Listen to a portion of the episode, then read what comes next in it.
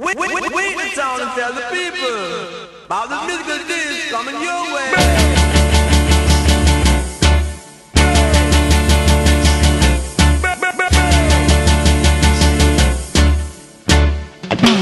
No, no, no.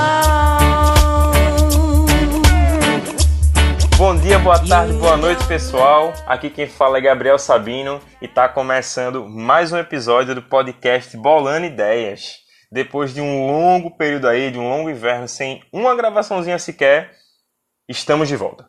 Desculpa nossos ouvintes queridos aí pela nossa ausência, pelo nosso hiato. Muito corre-corre no dia a dia, ficou complicado de realmente sentar e gravar. Mas agora estamos aqui de volta nessas infinitas horas que essa quarentena está nos proporcionando, né? Para todo mundo. E para falar justamente de quê? Maconha e coronavírus.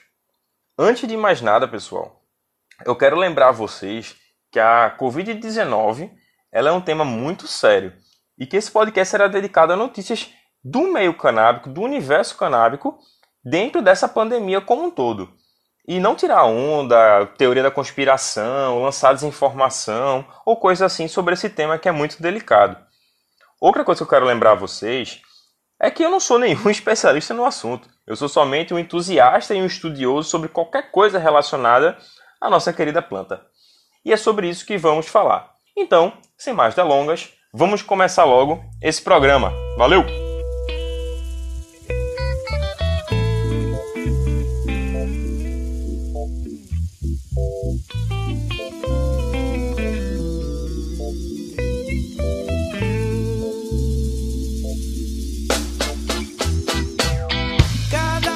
Bem, pessoal, separamos então algumas notícias que vieram à tona, principalmente no mês de março, relacionando a maconha com a Covid-19. Mais para frente também no programa vamos lançar algumas novidades que vão ser figurinhas carimbadas agora nos episódios do Bolão Ideias, beleza? A primeira notícia, ela vem lá dos Estados Unidos, onde uma fake news chegou a ficar nos trending topics do Twitter dizendo que usuários de maconha seriam imunes ao coronavírus. E bem, assim, né? Nada mais do que esperar dos americanos, que até lá atrás, quando o corona só estava em Wuhan, na China, acreditaram que o vírus tinha algo relacionado com a cerveja Corona e as vendas dessa marca despencaram por lá, né? Mas enfim, a matéria ainda informa que os fumantes de cigarro tradicional seriam avessos a isso tornando-se ainda mais propícios a contrair o coronavírus. Olha só. Mas então, pessoal, vale ressaltar que não acredite em técnicas loucas divulgadas pela internet, véio. Só confie nas recomendações que a OMS, que é a Organização Mundial da Saúde, passa. E hoje, a melhor arma para enfrentarmos esse vírus é o isolamento social. Então, assim, né? Já compartilhe esse episódio aí com os chegados, com os amigos, para também passar esse tédio no meio dessa quarentena. Beleza? Uma outra notícia também vindo da gringa é relacionada agora à Europa. Vem da Holanda, onde no pronunciamento oficial sério da TV aberta da Holanda, né, diferentemente dos pronunciamentos daqui do Brasil, é, o, Ministério da, o ministro da Saúde holandês ele confirmou o fechamento de diversos estabelecimentos comerciais e dentre eles os coffee shops. E para quem não sabe, os coffee shops é onde lá é legalizado, ou melhor, tolerado, se vender maconha por lá. Mano, instantaneamente, filas e mais filas foram formadas na frente dos coffee shops holandeses, já que a medida iria começar a entrar em vigor às 6 horas da noite naquele mesmo dia. E iria até 6 de abril, pelo menos, né? até haver um novo pronunciamento do ministro da Saúde, então dos órgãos responsáveis. Agora, imagine só a loucura que deve ter sido nesse dia nos coffee shops de lá, velho. Porque os coffee shops holandeses, eles por lei podem ter no máximo 500 gramas de maconha em seu estabelecimento. Isso distribuído para todos os tipos de maconha, todos os produtos de maconha, a base canábica. Então, assim, Cada pessoa ela só pode consumir 5 gramas de maconha, só pode comprar 5 gramas de maconha por vez. E normalmente, esses tal estoques canábicos, eles têm que ser restabelecidos duas a três vezes por dia, num dia normal. imagine com certeza como esse decreto deve ter gerado loucura nesses coffee shops. Véi, se cada pessoa pode consumir 5 gramas por máximo é, diariamente, 100 pessoas já, já liquida o estoque. Deve ser realmente uma loucura. Tanto que em Amsterdã, eles têm o termo amnísia para dizer quando é, os estoques de toda a cidade eles acabam. Bem, é, para quem não tem noção do que o que são 500 gramas de maconha, que para muita gente isso ainda não, não, não, é uma realidade saber o peso em si da, da cannabis. É, vê só, imagina aqueles aquelas apreensões que a gente vê na televisão e tal, carros, caminhões e tal, e o que for, cheios de tabletes quadradões enrolados de fita durex e tal, e aqueles empilhados, empilhados, empilhados. Pô, cada tablete daquele tem um quilo de maconha. Imagine você ter que gerenciar um negócio para uma puta cidade que recebe mais de um milhão de pessoas, um milhão e meio de pessoas é, por ano, de visitas exclusivas para consumo da maconha. Você tem que gerenciar um negócio desse porte com 500 gramas de estoque. Meu Deus do céu, deve ter sido uma loucura nesse dia na Holanda. E tanto foi loucura que três dias depois, o ministro lá ele decidiu revogar a decisão. Ele voltou atrás e autorizou que as coffee shops continuem vendendo maconha, porém o consumo só pode ser dentro da sua própria residência, não mais em locais públicos, como era anteriormente legalizado. Porém, você pode pensar que, que simplesmente pela economia, oferta e demanda ali, que decidiu se voltar atrás em relação a essa decisão. Mas então, não foi bem assim não. Assim que o decreto ele entrou em vigor no primeiro momento, já começou um aumento significativo no tráfico. E justamente para quê? Para atender a demanda reprimida que iria surgir, que estava na iminência de surgir. Pensando nisso, a Holanda deu dois passinhos para trás e legalizou, ou melhor, é, é, revogou né, a medida de fechar os coffee shops. E esse movimento semelhante ocorreu também nos Estados Unidos, onde muitos estados, onde é, a maconha ela vem sendo considerada um item essencial e por isso, é, lojas que comercializavam a planta permaneceram abertas, como farmácia, supermercado, posto de gasolina, enfim. Isso gerou enorme fila nos dispensários. E, para quem não sabe, nos Estados Unidos, o nome coffee shop se é chamado dispensário. Se vende maconha nos Estados Unidos em dispensários. Também no Canadá, se eu não me engano, ele, ele tem o mesmo nome. Enfim, fizeram filas e mais filas na porta dos dispensários para todo mundo querer ficar de alta nessa quarentena e ninguém ficar de cara batendo cabeça aí, sem nada o que fazer entediado em casa, né, minha bem? Todos sabemos como é isso. Bem, o The New York Times ele publicou uma matéria em março ainda desse ano, dizendo que grande parte dos americanos consideram a queridinha marihuana tão essencial quanto leite e pão. Então era completamente inviável o governo pensar em fechar os dispensários americanos. Eu separei alguns dados aqui para vocês, para vocês verem com o avanço do Covid-19, o que é que os estados e os empresários eles têm tomado de medidas inteligentes e seguras também para prezar pela saúde dos seus consumidores, dos seus clientes e das pessoas, dos cidadãos no modo geral. A Cura Left ela é uma rede de dispensários que atua em 17 estados norte-americanos.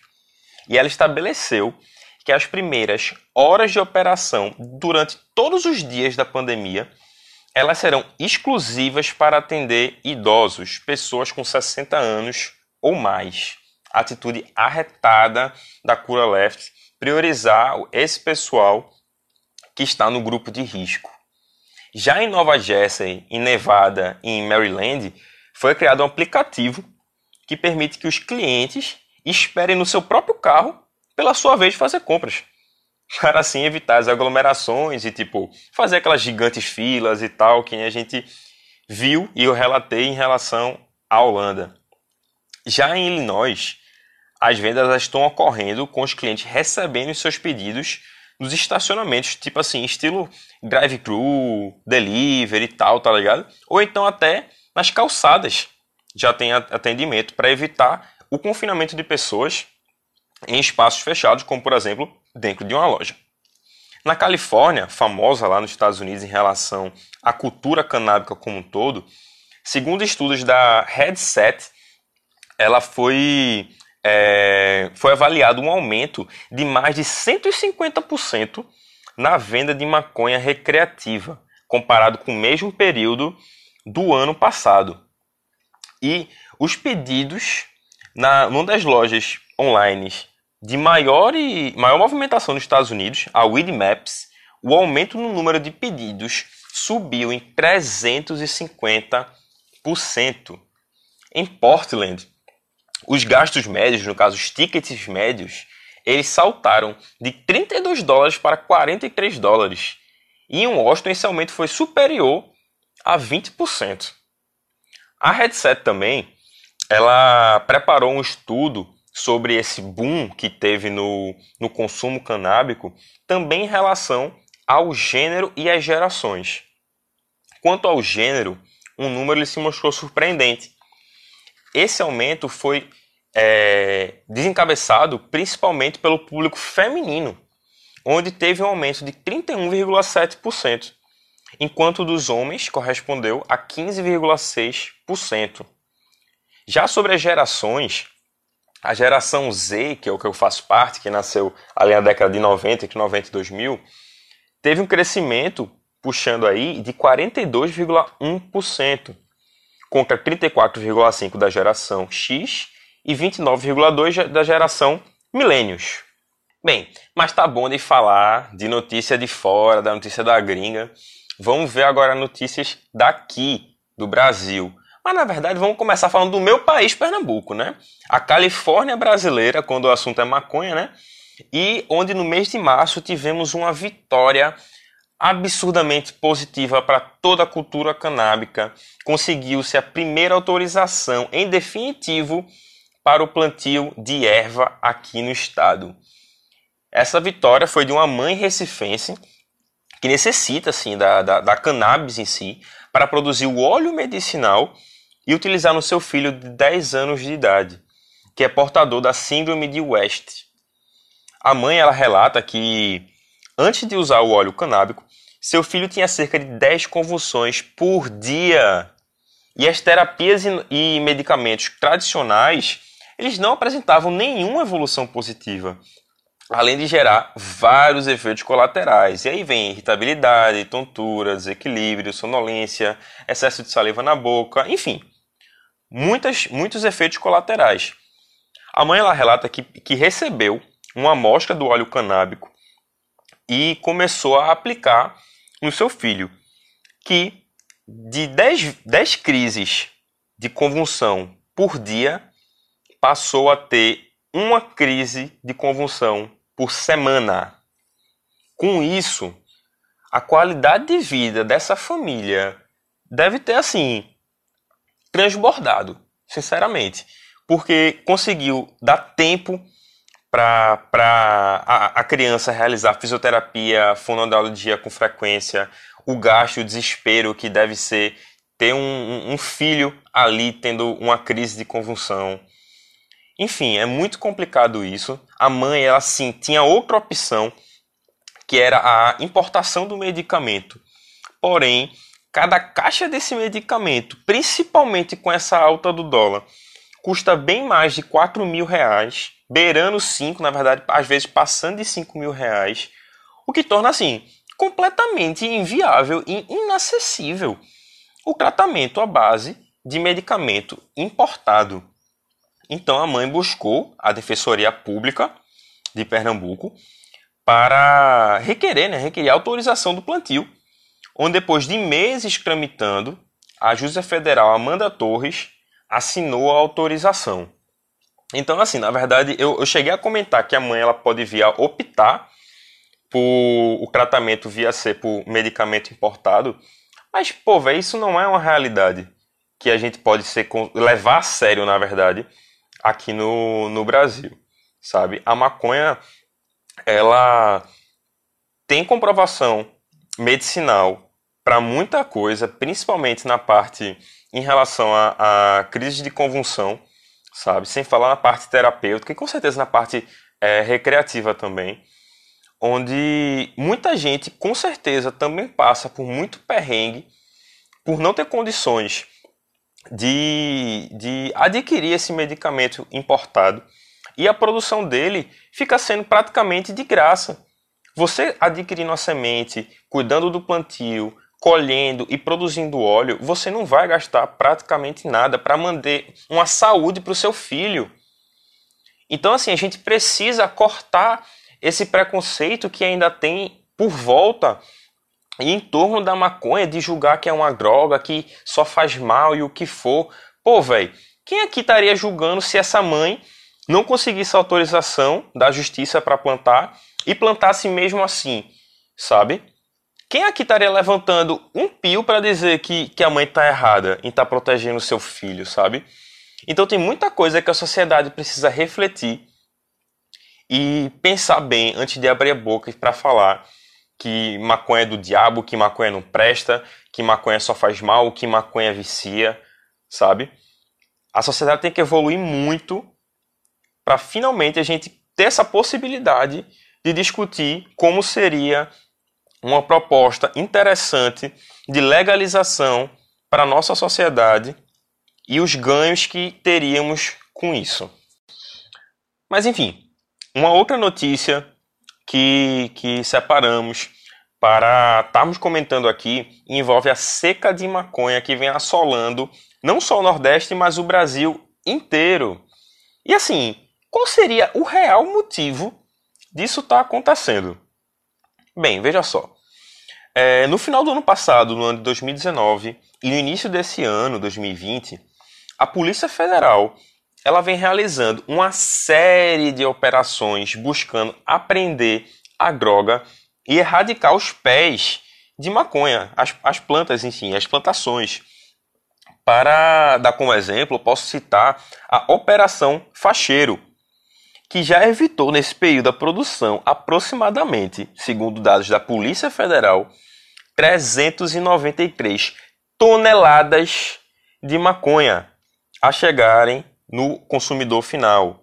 Já queimaram 1,18 milhões de pés de maconha.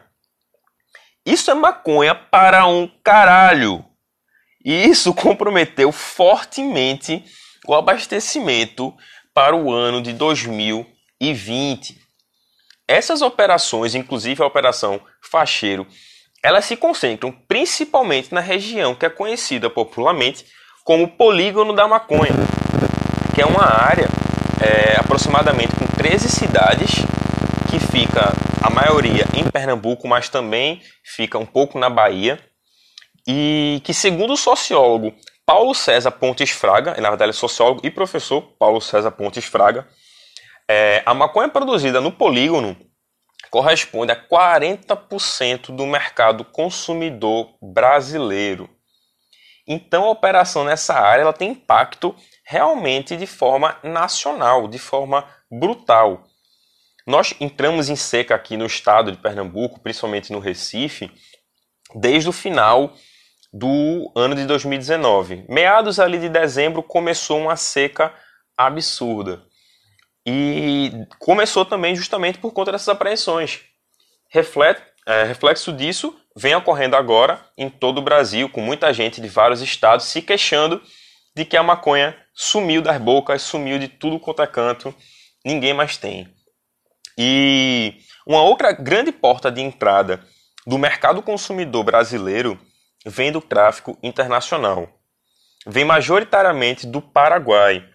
E com as recentes medidas assim do governo federal para evitar o, o a expansão do coronavírus é, teve o fechamento das fronteiras com os países da América do Sul. E, consequentemente, isso vai ter impactos também em relação à escassez de maconha.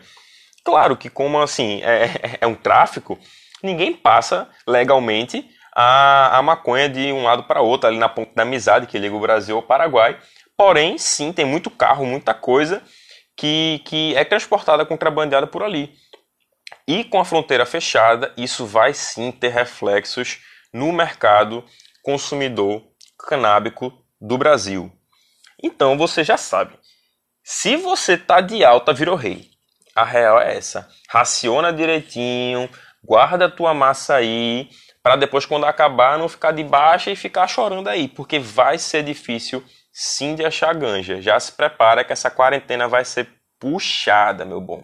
Pois bem, também agora está chegando uma hora incrível aqui no podcast 10, uma novidade, a primeira de uma série de novidades que está por vir nos próximos programas. E essa primeira novidade é que vamos premiar vocês. Isso mesmo, vocês, os nossos ouvintes, vão ser premiados. E para isso basta responder a uma determinada pergunta da maneira mais criativa possível. Nós leremos todas as respostas e as 10 melhores respostas, 10 pessoas, autores das 10 melhores respostas, levarão para casa kits exclusivos para vocês poderem chapar-se com qualidade e com redução de danos acima de tudo, minha gente. A primeira pergunta é: como vai ser a sua primeira lombra quando essa quarentena acabar? Bem, vai ter um post oficial lá no nosso Instagram, arroba podcast Bolando Ideias, beleza? Tudo junto, para você compartilhar nos seus stories respondendo essa pergunta, beleza? Nós vamos, que eu já disse, ler tudo, avaliar e tal, e passando essa quarentena, por motivos óbvios, né? Estaremos entregando esses kits, beleza? Então, que vença o maconheiro mais lombroso.